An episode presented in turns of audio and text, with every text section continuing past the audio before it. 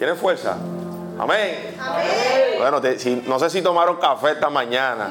¿Cuántos hay cafeteros aquí? ¿Hay cafeteros aquí? Chocolatero. Chocolate, chocolate. Está bien, chocolate, quesito con papa es bueno. Amén. Así que dice Hechos capítulo, capítulo 1, verso 8 de la siguiente manera.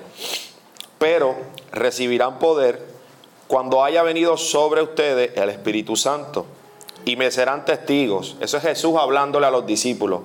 Le dice, me van a ser testigos en dónde? En Jerusalén, en Judea, en Samaria y después dice, y hasta lo último de la tierra.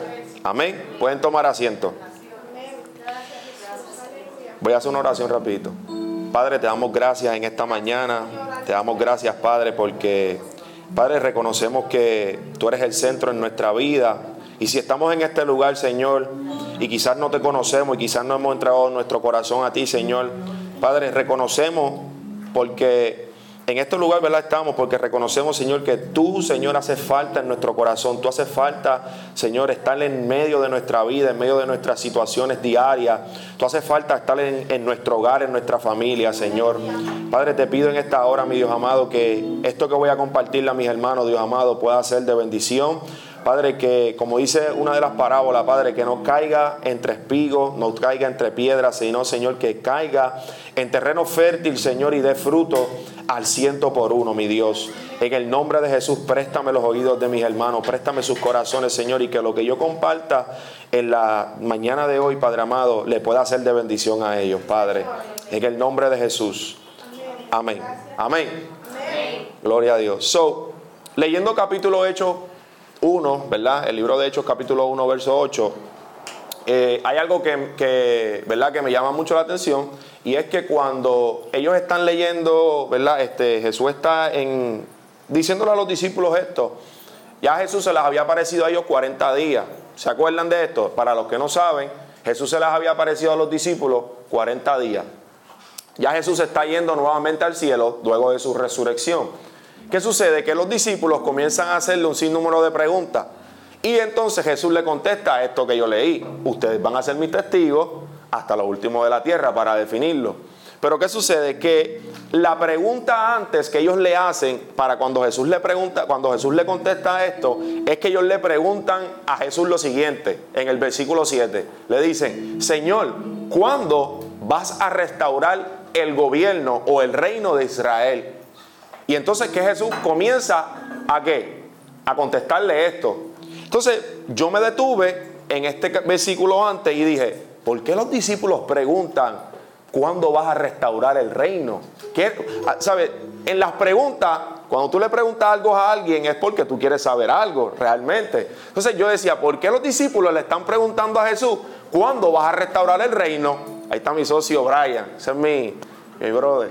Entonces, la cuestión es que cuando ellos le preguntan esto, Jesús le dice, pero van a recibir poder cuando haya venido sobre ustedes el Espíritu Santo y me serán testigos en Judea, en Samaria y hasta lo último de la tierra. Recuerden algo, Jerusalén estaba dominado por qué? Por el imperio romano. Herodes era el que estaba comandando en aquel momento en Israel. O sea que, por ejemplo, Puerto Rico donde vivimos nosotros, imagínense que cualquier otro país el que usted quiera imaginarse está dominando y está gobernando a Puerto Rico. Traen nuevas leyes, traen nuevos impuestos, traen tantas cosas nuevas sobre nuestra isla que nosotros decimos como que, espérate, espérate, ¿sabes? Nosotros necesitamos a alguien que se levante y pueda vencer a esta gente, porque nos está dominando un país que no es el de nosotros. Eso es lo que estaba pasando con los discípulos. Y por eso cuando Jesús resucita, ellos le dicen, Señor, pero es que cuando tú vas a restaurar el reino. Ellos estaban desesperados porque ellos querían que el reino de ellos fuera restaurado ya. Imagínense estar más de 70 años bajo otro imperio gobernando tu país. Tú estuvieras cansado. Tú dices, porque yo estoy, ya yo estoy perdiendo, vamos a ponerle, mis raíces taínas ya se están perdiendo. Mis raíces africanas y mis raíces españolas se están yendo. Ya el lenguaje que están hablando no es el mismo. Ya el español se está yendo. Ahora lo que están hablando es otro idioma. ¿Me van entendiendo? Eso es lo que estaba pasando en aquel momento cuando los discípulos le preguntan a, Jesús que cuándo vas a restaurar el reino. Mucha gente se preguntaba esto. Y los israelitas, los de Israel, en aquel momento lo que le decían a Jesús y lo que querían saber de Jesús era cuándo tú vas a restaurar el reino. Tiene sentido la pregunta que ellos estaban haciendo, ¿verdad? ¿Sí o no? Tenía sentido, porque ellos están dolidos, porque dicen contra, ¿hasta cuándo es que yo voy a estar pasando lo que estoy pasando en mi propio país? Entonces, una de las cosas es que, ¿verdad? Tenemos que entender es que cuando Jesús llega a la tierra, Jesús comienza a hablar de un gobierno o de un reino que no es de este mundo. Ellos querían justicia social, ellos querían una justicia políticamente, pero el Mesías, eh, la persona que ellos estaban esperando, no era un Mesías o era un enviado que simplemente era como que, como ellos lo querían, un guerrero, alguien que pudiera destituir a Herodes.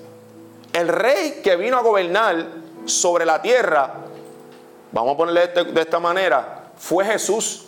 Pero la manera en que Jesús vino a dominar y a conquistar en, en aquel momento no fue de la manera que ellos esperaban. Por eso al sol de hoy todavía Israel sigue esperando un Mesías. Entonces, mira lo que dice Jesús. Ya yo he explicado esto anteriormente, creo que en una prédica aquí, pero este párrafito que voy a explicar ahora lo quiero volver a explicar para entonces seguir a lo que quiero seguir hablando. Dice en Mateo capítulo 4, verso 17. Cuando Jesús comenzó su ministerio, o sea, cuando Jesús comenzó a predicar, mira lo que dijo, sus primeras palabras, lo siguiente, desde entonces comenzó Jesús a predicar y a decir, mira lo que dijo, arrepiéntanse porque el reino de los cielos se ha acercado. Mira las palabras de Jesús.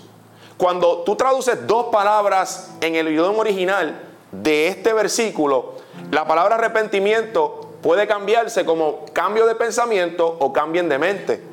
Y la otra palabra que significa eh, la del reino se puede cambiar por gobierno. Cuando tú vas al griego, que lo traduces que fue lo que escrito esto, tú te das cuenta que Jesús está diciendo, espérense, yo he llegado y para yo he, yo he venido a traer un, yo, yo, he llegado y he venido a traer un nuevo reino, o sea, a traer un nuevo gobierno a ustedes, pero para que ustedes puedan aceptar este reino, tienen que cambiar su pensamiento, tienen que cambiar su mente. Por eso en el capítulo 5, 6 y 7, más adelante, en ese, después de ese capítulo 4, Jesús dice, oíste que fue dicho, mas ahora yo te digo.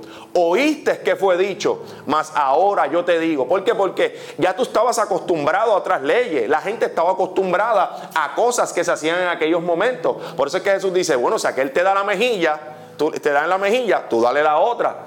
¿Tú me, están entendiendo? ¿Sabes? Jesús está tratando de cambiar el pensamiento de aquellas personas que lo estaban escuchando en aquel momento. Imagínense que te digan, bueno, si te, si te dan en una, dale la otra.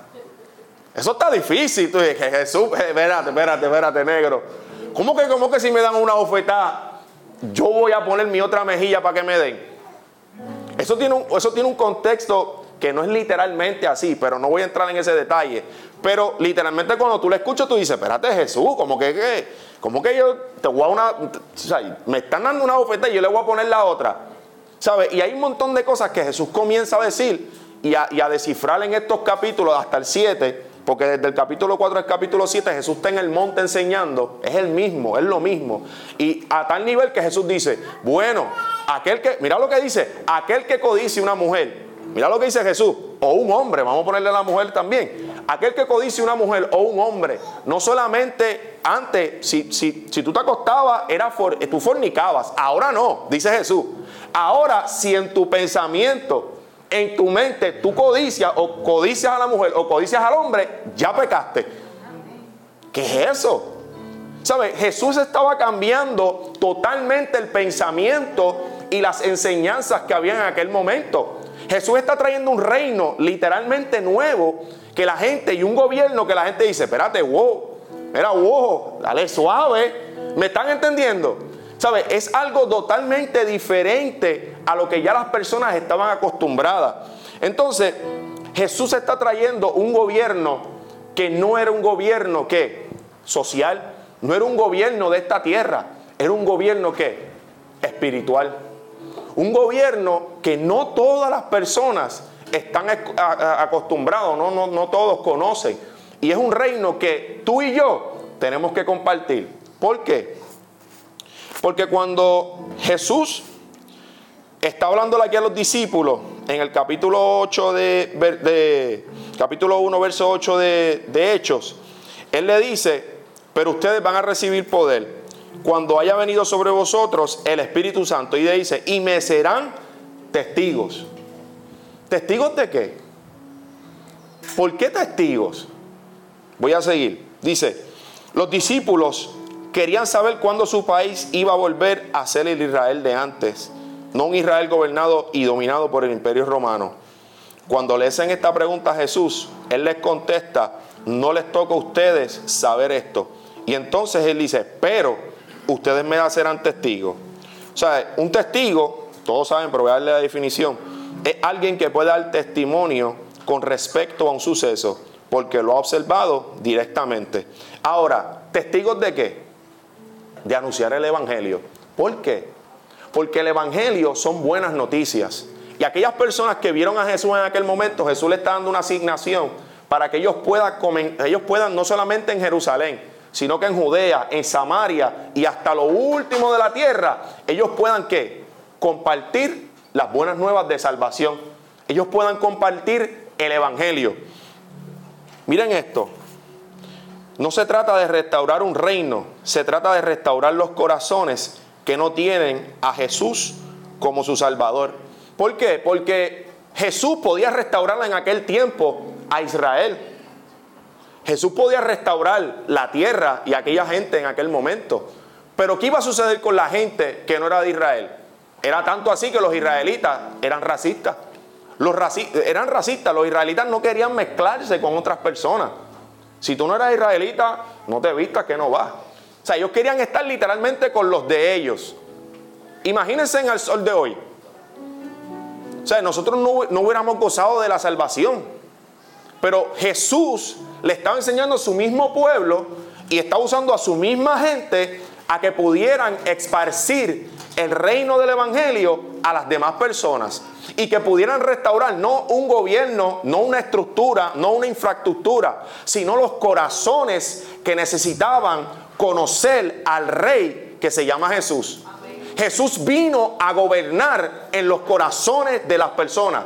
Si Jesús comienza a gobernar en el corazón de una persona, comienza a traer cambios drásticos en esa persona. Y esa persona comienza a contagiar a los que están a su casa, a los que están en su trabajo, a los que están en la escuela, a donde quiera que tú estés. Tú comienzas a contagiar a aquellos. ¿Por qué? Porque tu, tu manera y tu vieja manera de vivir ha sido estructurada. Tu vieja manera de vivir ha sido diferente. Tu vieja manera de, vivir. Entonces está tú estás siendo una nueva persona. Y al ser tú una nueva persona, el que te conocía antes dice, pero ¿qué te pasó? Y tú dices, bueno, es que conocí a Cristo. Entonces Cristo literalmente trae y, restaura y nos quiere usar a nosotros para restaurar a otros que lo necesitan a Él. ¿Por qué? Porque mira esto, Él no vino a gobernar una región o un, lugar político. Miren esto, Israel, literalmente, Israel, dice la Biblia que fluía que leche y miel. Literalmente no es que fluía leche y miel. Es que leche y miel es esto. Cachimiro, como decía mi abuelo que murió, las balas. Hansel, no tengo balas hoy. Cuando iba a pedirle chavo, a bien abuelo, está bien tranquilo. Las balas, el dinero. ¿Por qué? Porque la leche y la miel, la leche y la miel, todas las personas que iban desde África a poder ir al mar Mediterráneo, no podían ir pasar por el mar Mediterráneo, tenían que pasar por Israel. Israel está en una ubicación tan específica que ellos tenían que pasar por las puertas de ellos. Yo imagino a Andiel ahí guillado, posteado. Papi, tú entras por aquí, tú tienes que pagar peaje. Es que era así. Tú tienes que pagar peaje. Y Moisés en el otro lado. Negro, me copia. Mira, por ahí va uno que yo no sé de dónde son. Cóbrale a esa gente, que esa gente no va a pasar con ficha. Vienen con vaca, vienen con cordero. Eso es lo que estaba pasando. Entonces, por eso es que dice la Biblia, leche y miel, porque Israel era rico. Israel sigue siendo. ¿Cuál es el país más visitado en el mundo? Ahora mismo no se puede, no está pasando lo del bombardeo. Es Israel, hermano. el turismo en Israel ¿Tú sabes el dinero que le deja esa gente? ¿Tú sabes el dineral que le deja esta gente? Pero son promesas de Dios. ¿Por qué? Porque es una tierra que fluye leche y miel. Me, ya me fui de lo que estaba diciendo. No sé.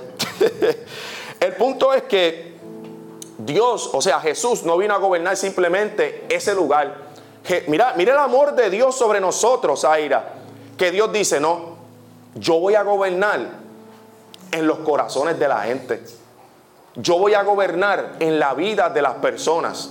¿Cómo yo puedo ser el mayor rey sobre la faz de la tierra? Y puedo gobernar en... Mira esto, Jesús no gobernó en un lugar específico geográficamente, pero está gobernando en el mundo entero. ¿Por qué? Porque tiene cristianos en todos lados. Y como tiene cristianos en todos lados, nosotros establecemos el reino de Dios sobre la faz de la tierra. Porque donde nosotros estamos, estamos siendo embajadores del reino de Dios. Pablo habló de eso. Pablo dice, ah, es que ustedes son embajadores del reino. ¿Qué es un embajador? Una persona que representa un gobierno donde, que, por ejemplo, yo estoy en México y yo soy puertorriqueño y yo soy un embajador, pues yo estoy representando a mi nación en México. Y donde quiera que yo me pare, yo, eso, eso, es de Puerto Rico. Pues eso es lo que pasa con nosotros. Donde quiera que nosotros nos paremos, estamos representando el reino de Dios en la tierra. Y la Biblia habla que venga tu reino y se haga tu voluntad sobre la tierra. La Biblia habla en el Antiguo Testamento también que dice que nosotros tenemos que proclamar que venga el cielo y gobierne. Entonces, Jesús no simplemente estaba gobernando en aquel lugar geográfico, sino que está, Él está siendo, ¿verdad? Eh, gobernando, ¿sabe? En nuestros corazones, en nuestra vida, porque ya no nos ceñimos nosotros mismos.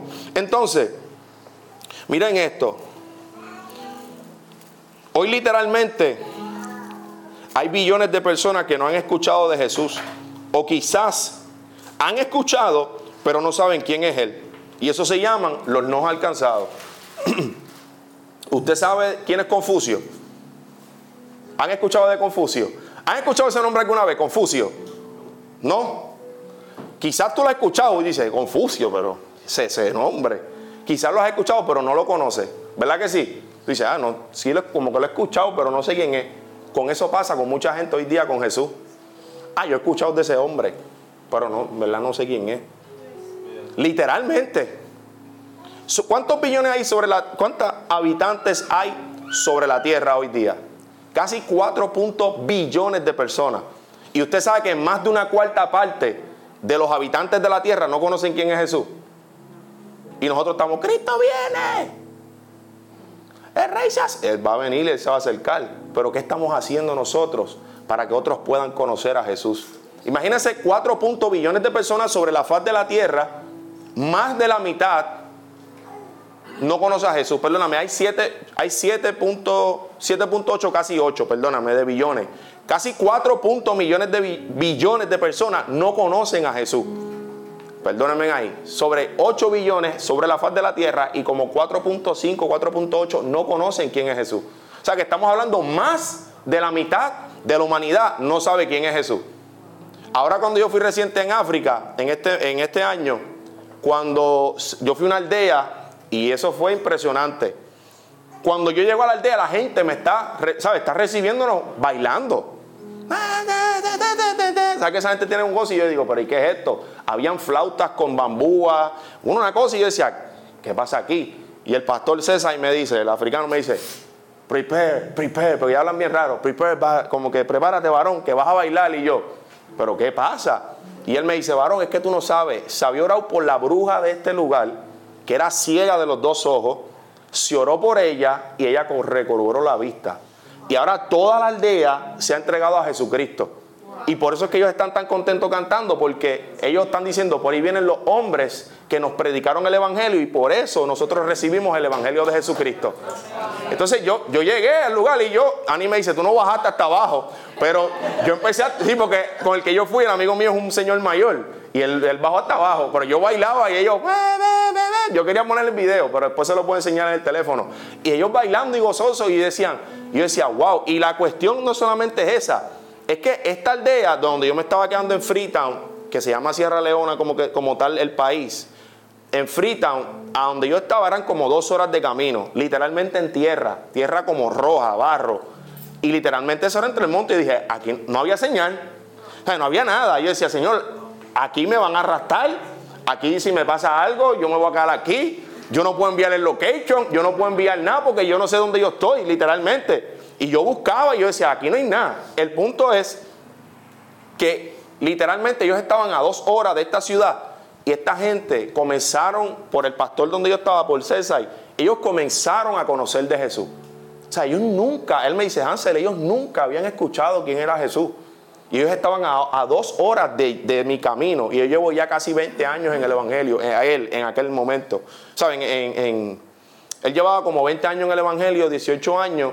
Y él dice, ¿sabe? Fue recientemente que esta gente comenzaron a escuchar de Jesús. ¿Cuánta gente más hay sobre la faz de la tierra que necesitan escuchar el mensaje de Jesús? Seguimos. Entonces, mira lo que dice Pablo en Romanos capítulo 15, verso 20 al 22. En efecto, mi propósito ha sido predicar las buenas noticias donde Cristo no sea conocido, para no edificar sobre fundamento ajeno más bien, como está escrito, los que nunca habían recibido noticia de Él lo verán y entenderán los que no habían oído hablar de Él. Este trabajo es lo que muchas veces me ha impedido a visitarlo. Los romanos querían que Pablo lo fuera a visitar y Pablo le está diciendo, hermano, yo no voy para allá a perder el tiempo. O sea, yo voy a ir para esta gente, donde esta gente que necesitan escuchar el Evangelio porque nunca lo han escuchado. Yo no voy para allá a ir a perder el tiempo porque ya ustedes conocen. Esos problemitas, resuélvanlo ustedes. Porque cuando tú lees el texto completo, tú dices, espérate, Pablo arreciaba como un mortal humano, como los rabacucus. Le zumbaba ahí. Rabacucu en contexto, ¿verdad? Para aplicarle, son dos dominicanos que, que dicen muchas cosas, ¿verdad? Muy fuertes. Y dicen arreciar y yo tengo eso pegado. Pues yo, ¿sabes? Pablo arreciaba literalmente. Pablo le decía las verdades en la cara a los romanos. Era como que, ¿sabes? No, no voy para allá por esta razón, porque, ¿sabes? Ya ustedes conocen, yo voy a ir y mi, trabajo y mi fundamento es fundar iglesias donde gente no ha conocido el Evangelio de Jesús. Ahora, yo voy a, voy a saltar un poquitito. Eh, una de, la, gran comisión de nosotros como iglesia es la siguiente, y dice, lo dice en Mateo 28, versículo 19, dice, por tanto, id y haced discípulos a todas las naciones, bautizándolos en el nombre del Padre, del Hijo y del Espíritu Santo. Ahora, eh, cuando Jesús dice esto, dice, por tanto, id, cuando tú buscas id, eh, literalmente es como que un mandato. Cada vez que tú lees en la Biblia, en el Nuevo Testamento, id, Jesús te está diciendo, es un mandato. O sea, que Jesús nos está dando un mandato a nosotros como creyentes, como seguidores de Él, que tenemos que ir a ser discípulos a todas las naciones. Reconocemos que no todo el mundo va a ir a las naciones porque no todo el mundo está llamado a ir a las naciones. Pero mi, mi pregunta es, ¿estamos haciendo discípulos nosotros aquí en Puerto Rico? Porque empezamos por la casa. Porque cuando leemos el versículo 8, Él dice, en Jerusalén. Y en Jerusalén fue que comenzó todo. En Samaria. Después dice, en Judea y después dice, hasta lo último de la tierra. Y te voy a decir algo, no necesariamente tú tienes que ser pastor para disipular a alguien. Porque tú puedes coger el teléfono, hablar con alguien, darle consejos y tú estás disipulando a esa persona. Puede haber alguien que, por ejemplo, O'Brien, que, que es barbero, O'Brien está recortando, eh, escuchando redimido, pam, pum, pam, y el pana le dice, mira, pero, este, ¿quién es ese? Madiel Lara, infinito, empiezan a cantar esa canción. Y tú dices, pero, pero ven acá que. Y entonces O'Brien comienza en la albería y Moisés, que es barbero también. Tú eres barbero también, ¿verdad? No, este Moisés. Empiezan a calar yo pensaba, ya todo el mundo barbero. Empiezan a calar ahí a la gente, pam, pam, pam, haciéndole la barba al hombre, era pam, pum, pam, haciéndole la barba. Y el hombre dice, pero ¿quién es ese? Y él le explica, no, no. Y ahí comienzan una conversación. Y esa conversación se vuelve tan extensa que cuando llega a la barbería, ya, la ya las conversaciones, puedes hablar de todos los temas, porque tampoco es que tú vas a la persona hablándole de Jesucristo todo el tiempo, porque pues, se puede hablar de muchas cosas. Pero cuando tú comienzas ya a entrelazarte con esa persona y comienzas como que a disipularlo, no, no, pero es que yo no hago esto, yo no hago aquello, no. Tienes ya tú estás disipulando a alguien. O sea, ya tú estás, ya tú no eres un pastor, pero ya tú estás comenzando a disipular a esa persona. Porque le estás diciendo lo que tiene que hacer. Eso es disipular. No, disipular no es coger, ok, vamos ahora, abren el libro en el capítulo 2. Vamos, eso, es, eso es disipular también. Pero cuando tú lo haces de tú a tú, yo creo que es más, es mejor. Porque la persona se abre más contigo. Y tú puedes ir a hablarle directamente. Eso es hacer discípulo. ¿Estaremos nosotros haciendo discípulos? ¿Estás tú haciendo discípulos? Eso es una pregunta que nos debemos hacer. En mi trabajo yo tengo uno que trabaja conmigo y a me dice, yo no sé qué te pasa a ti que cuando tú estás con este hombre, tú te tardas un montón. Y es verdad, me tardo. Porque me tardo, te lo juro. Y es que, no, sinceramente, el muchacho me cae bien. Hablamos mucho. Pero muchas de las veces que estamos hablando, hablamos de Jesús. En estos días, yo estoy, estamos hablando y él me pregunta algo. Y yo comienzo y digo, bueno, espérate, ahora este me preguntó, ahora yo le voy a dar un gancho de Tyson que no lo voy a soltar. Y comencé ahí, pam, pam, pam, a decirle un montón de cosas. Yo dije, porque a mí no me, por lo menos a mí, a mí no me gusta imponerle a la gente lo que yo creo. Yo doy mi ejemplo, Tú ves que yo no hablo malo ni nada y la gente dice, pero ven acá, o yo no escucho música secular, nada, yo no consumo nada, nada, nada, nada, nada. Yo respeto el que la escuche, pero yo no consumo nada secular. Y la gente dice, pero ven acá, pero es que tú no escuchas nada secular. Y yo, ¡pam! Ese es el gancho. Entonces, el punto es que cuando me preguntas, ya tú me preguntaste, ahora tienes que aguantar lo que viene, ¿me entiendes? Porque te voy a dar un gancho de Tyson y con el otro izquierdo te voy a un gancho de Tito Trinidad. ¿Sabes que, te voy que con esos dos ganchos yo te voy a tumbar? Y entonces, pues yo tengo a esa persona que yo sé que yo estoy discipulando. Ahora, ¿quién, ¿quiénes nosotros estamos discipulando? ¿A quiénes nosotros le estamos hablando del Evangelio? ¿A quiénes nosotros estamos compartiendo el amor de Dios? ¿Qué corazones nosotros estamos restaurando? De lo que estaba hablando. Nosotros somos testigos del Evangelio. Nosotros somos testigos del poder de Dios. Nosotros somos testigos de lo que Él hace en la vida. Ahora, ¿qué nosotros estamos haciendo para poder compartir este Evangelio a aquellas personas que lo necesitan? ¿Qué nosotros estamos haciendo para nosotros poder hablarles a otros de Jesús? Que yo procuro, en mi caso yo, de nosotros poder, ¿verdad? Este, hablar. Ellos querían, los israelitas, más bien los discípulos, ¿verdad? Hablando de ellos, que eran de Israel también. Querían restaurar el reino de Israel, pero el plan de Jesús es restaurar los corazones que cada ser humano, no solo aquí en Puerto Rico, ¿verdad? Sino que en el resto del mundo puedan conocer a Jesús. Es algo que cuando tú te propones algo en tu corazón, Dios lo va a hacer. Yo recuerdo, yo tengo yo me convertí en el 2012, no saqué cuenta, estoy viejito. Y ahora cumplo 12 años, este año que viene ahora. Tengo 31, recién cumplido. Y mi amor me regaló un regalito más bueno. Chacho. Pues entonces, el punto es que yo recuerdo como a los dos años de convertirme, o tres, yo estoy en un monte orando con unos amigos míos en un sitio, pero íbamos nosotros hablando y de momento llegó, ¿sabes? En, eso, en ese tiempo que yo iba, yo iba todos los martes, llegó un señor mayor y yo decía que no venga para acá a estar diciendo disparate, porque, ¿sabes? Que uno, se, uno dice como que uno se cuida. Pues, anyways, el punto fue que la persona con el tiempo me di cuenta que era una persona madura y nunca nos había hablado de nada a nosotros, de, ¿sabes? Como que profetizar, querer hacer nada. Pero un día, hablando literalmente, él comienza a darle palabra a la gente y yo, literalmente, ya anteriormente estaba orando por el país de Pakistán, literal. Y yo estaba orando por ese país porque me interesaba como que los países arábicos, por el hecho, le voy a explicar, de que a los de Arabia, o sea, los árabes, que son los musulmanes, que creen en Alá y el profeta Mohammed, pues esta gente son gente que te imponen su religión. Ahora mismo son los segundos más la segunda religión más grande del mundo, el cristianismo y después ellos. Y mucha de la gente esa religión comenzó forzándose a fuerza de espada. Literalmente mataban a la gente para que comenzaran a creer o los, humillaban o los amenazaban y así entonces empezó a crecer el Islam. El punto es que eso se puede explicar después, es que lloraba mucho por este país, por el hecho de que es un país no alcanzado. O sea, literalmente Pakistán tiene sobre ciento y pico de millones de habitantes y hay sobre 3 o 4% de cristianismo. O sea, que es bien, imagínate, 100, ponle 100 millones de habitantes, que hay más y que literalmente lo que crean son miles. No hay nada en el país. Pues entonces yo tenía ese, ese país en mi corazón. Ese señor, miren esto, cuando comienza a hablar, él, él me dice, ¿y tú? Pakistán, literal. Yo literalmente vi, no te, no te miento, las palabras. Yo estaba despegado de él, lejos. Yo vi las palabras como salieron de él. Yo no te puedo explicar, eso fue espiritual. Y salieron. Y esas palabras corrieron hacia mí y me hicieron, literal, yo sentí un cantazo. Y ahí mismo yo me desplomé. Y empecé a llorar.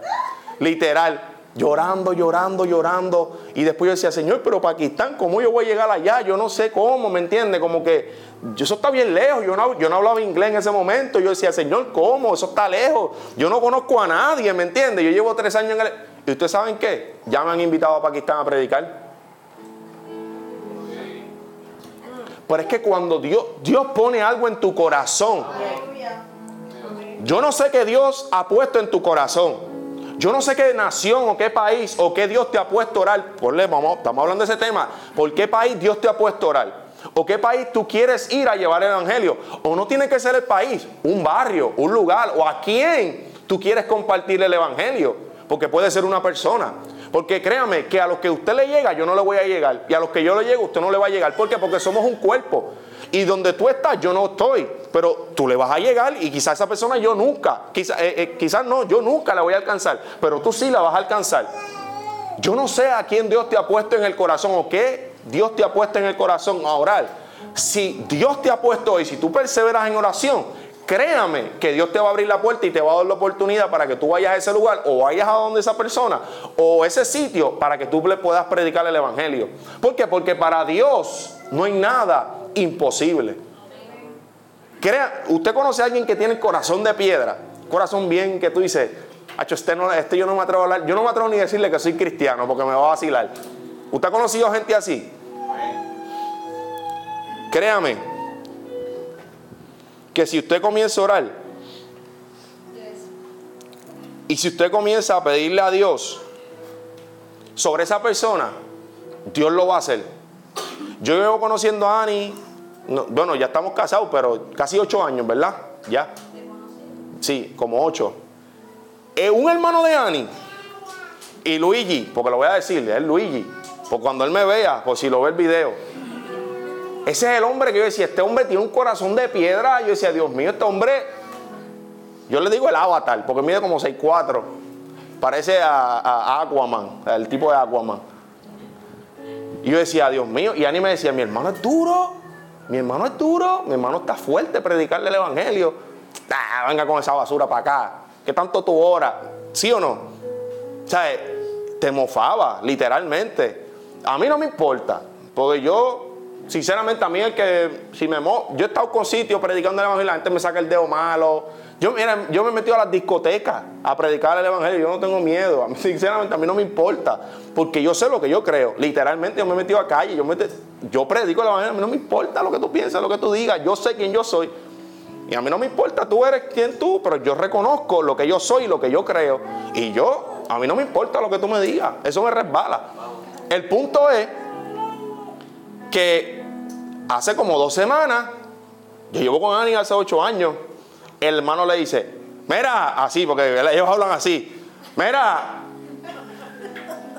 ¿cuál es la Biblia esa que tú lees? Así. Y nosotros, ¿qué? Como que impresionado, porque yo sé cómo es él, ¿me entiendes? Un tipo rudo, fuerte, ¿entiendes? Yo sé por la manera en cómo él se crió, yo sé por qué, ahora entiendo por qué él es así. Y él, mira, así, mira, rapao, mira, ¿cuál es la Biblia esa que tú lees? y uno como que, y como que, este hombre no entiendo lo que él quiere. Sí, porque quiero saber para leerla, ¿eh? Y le, compramos la Biblia, ¿verdad que sí? Y ahora se la vamos a entregar.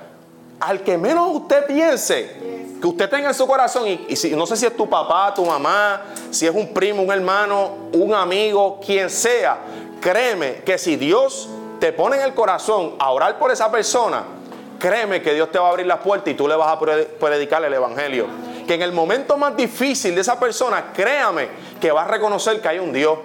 Créame que si usted está orando, esa es como una gota que cae sobre la piedra. Pam, pam, pam. Y va a llegar el momento en que Dios lo va a hacer. Créeme, porque la oración, el que persiste en la oración, realmente conoce que cuando usted ora y usted persiste en la oración, Dios abre las puertas a favor de sus hijos. Dios abre los cielos a favor tuyo. ¿Por qué? Porque Dios dice, este me cree, este está orando, este sigue ahí clamando, este sigue ahí pidiéndome. ¿Por qué? Porque Dios dice, este me cree, este tiene fe, este cree en mí y Dios lo hace. Hay que ser bravo, hermano. Créame, hay que ser bravo en el Señor. Hay que ser bravo, hay que ser atrevido. Créame, hermano, que yo soy loco. Que yo, soy loco, créame. O sea, yo he por gente que ciega. Y yo te oro una vez y dos veces y tres veces. Y yo, bueno, Señor, hasta que tú lo hagas. Yo soy así. Yo, yo, yo soy loco, créame, hermano. Yo, pues yo lo que quiero es inyectarle a usted para que, para que usted sepa que Dios no solamente usa una persona, Dios usa a cualquiera, al que le dé la gana. Pero si usted no cree, Dios no lo va a hacer. Está en usted si usted quiere creerlo y si usted quiere tener, la Biblia habla de un don de fe. Pídale ese don a Dios, el don de fe. Y créame que no va a haber nada imposible que Dios pueda hacer a tu favor. Tampoco es que usted va a pedir un Lamborghini y va a aparecer como Gran Tefauto ahí, pan. Eh, no me, hermano, tampoco así. Hay que ser bien realista, se lo digo jocosamente. Pues dice, Señor, espérate, que aparezca un Lamborghini, padre. Cuando yo me levante, padre, que hay un Bugatti ahí en la sala. Eh. ¿Tú me entiendes? Sea realista con lo que usted pida. Pero con lo que usted pide, con lo que usted le pide a Dios y con las cosas que son genuinas y reales, créame que Dios lo va a hacer. Entonces, para ir terminando, se restaurará el gobierno. El gobierno se va a restaurar cuando comencemos nosotros a predicar el Evangelio y a ser discípulos para Jesús, porque tendremos un cielo nuevo y una tierra nueva, la cual se llamará la Nueva Jerusalén. Esto se, esto se restaurará cuando Jesús regrese nuevamente, pero mientras nosotros debemos predicar el Evangelio a todos. Por eso Jesús le dice, pero me serán testigos en Jerusalén, en Judea, en Samaria y hasta los confines de la tierra. A toda criatura hay que predicarle las, las buenas nuevas de salvación y debemos comenzar desde nuestro hogar y Dios nos llevará hacia donde Él quiere que nosotros lleguemos a predicar el Evangelio. Mira lo que dice Marcos 16, 15. Y Él les dijo, id por todo el mundo y predicar el Evangelio a toda criatura. Jesús nos encomendó a ir a predicarle a todo el mundo y ir y hacer discípulos a todas las naciones. La mayor guerra espiritual que podemos hacer al diablo es ir y hacer discípulos. No solamente, acuérdese, no es ir al lugar, sino a gente que nosotros podamos hacer discípulos. Nuestro llamado como iglesia es hacer discípulos tanto aquí como en otro país. Ese es el llamado de Dios hacia nosotros como iglesia y es un llamado para todos, no para algunas personas en específico. Nosotros somos embajadores del reino. Se puede poner de pie, termino con este versículo. Así que, embajadores en nombre de Cristo, como si Dios rogase por medio de nosotros, os rogamos en el nombre de Cristo, de Cristo, con Dios. Segunda de Corintios, capítulo 5, verso 20. Lo voy a volver a leer para así orar. Segunda de Corintios, capítulo 5, verso 20. Mira lo que dice Pablo. El que Dios escogió, porque miren esto, los 11 eran 12. Uno fue Judas, eran 11 y después entonces Matías y después entonces se añadió Pablo. Dios tuvo que levantar a Pablo, que era un perseguidor de la iglesia, cuando Dios lo levanta, porque los discípulos que seguían a Jesús no querían predicarle a los gentiles. Que eso es otra cosa. Si usted no lo hace, créeme que Dios va a levantar a otra persona. Dios no va a esperar por usted. Dios no va a esperar por usted. Yo empecé con gente predicando. Y yo empecé con gente cuando me convertí, que ya están, están apartados. Tengo, ¿sabe? No quiero decir las cosas porque se está grabando, pero, ¿sabe? Gente que me da tristeza al ver la situación en cómo están. Y me dicen, ¿cómo tú has avanzado tanto? Y es porque me he mantenido fiel a Dios y le he creído a Dios. Y porque digo, bueno, Señor, que se haga tu voluntad sobre mi vida. Dios levantó a Pablo para que Pablo pudiera predicarles a los no judíos, porque los judíos no querían predicarle a los que no eran judíos. Y, el Señor dijo, bueno, ¿ustedes no lo quieren hacer? Pues yo voy a levantar a Pablo. Miren esto, la Biblia, el Nuevo Testamento, Mira cuando nosotros nos ponemos en la mano de Dios, está literalmente casi completo, compuesto de un hombre que le predicó a los gentiles. Toda nuestra Biblia, en el Nuevo Testamento, los de los 27 libros que hay, se puede decir que sobre 18, 16 son de Pablo, que él los escribió a su mano y algunos discípulos de él. Pero es que cuando nosotros nos disponemos a que Dios nos use, créeme que aunque nosotros digamos, hecho Dios no nos va a usar, yo no, ¿qué, ¿qué herramientas yo? Mira, hermano, yo vengo de un caserío, una familia disfuncional. Yo me colgué en la escuela, literal, yo me colgué. Y no lo digo con orgullo, pero se lo digo porque, ¿qué, iba a pensar yo que Dios iba a hacer algo conmigo? Pero cuando nosotros nos ponemos en las manos de Dios, créeme que Dios va a hacer algo con nosotros. Hoy dirijo una empresa, o sea, un negocio, y estoy ya casi para dirigir dos más. Entonces yo digo, ¿con qué inteligencia? ¿Con qué background? ¿Me van entendiendo? Pero yo se lo comparto porque, porque cuando nosotros nos ponemos en las manos de Dios, créeme que Dios nos sorprende. Créeme que Dios nos lleva más allá. Y mira lo que dice Pablo para terminar con eso. ¿Qué dice? Ay, se fue. Eh, Corintios capítulo 5, verso 2, en segunda de Corintios. Así que somos embajadores en el nombre de Cristo, como si Dios rogase por medio de nosotros, os rogamos en el nombre de, de Cristo, reconcíliense con Dios. O sea, que Pablo lo que nos está diciendo es que nosotros somos personas que reconciliamos a la gente con Dios. Así que yo creo que usted cierre sus ojos ahí y que usted le pida a Dios, quizás por esa persona, por ese lugar que usted quisiera visitar, hacerle una misión o quiere ir a predicar, o esa persona que usted quiere hablarle del Evangelio. Yo creo que usted se ponga ahí en su mente esa persona o ese lugar y que usted comience a orar por esa persona y que usted comience a pedirle a Dios que le dé la oportunidad de ir a ese lugar o hablarle a esa persona. A lo que yo oro y terminamos. Padre, te damos gracias.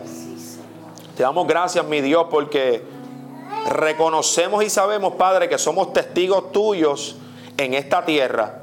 Si hoy estamos aquí en esta casa en Vástago, Señor, es porque sabemos, Señor, y reconocemos que tú eres Dios, que tu Hijo es Jesús, que el Espíritu Santo mora en nosotros y que nosotros tenemos que hablarle este Evangelio que nos ha cambiado a otras personas, Señor. Padre, te pido por mis hermanos, Señor, en esta hora. Mira los lugares o las personas que están, hermanos míos, Señor, quieren hablarlo, quieren ir, Señor. Te pido, Señor amado, que los cielos se abran a favor de ellos en esta hora, mi Dios. Padre, que ellos puedan ver que nada hay imposible sobre ti y, en ti, Señor, sobre esta tierra, Señor. No hay nada, Señor, que tú no puedas hacer sobre la faz de la tierra, Dios.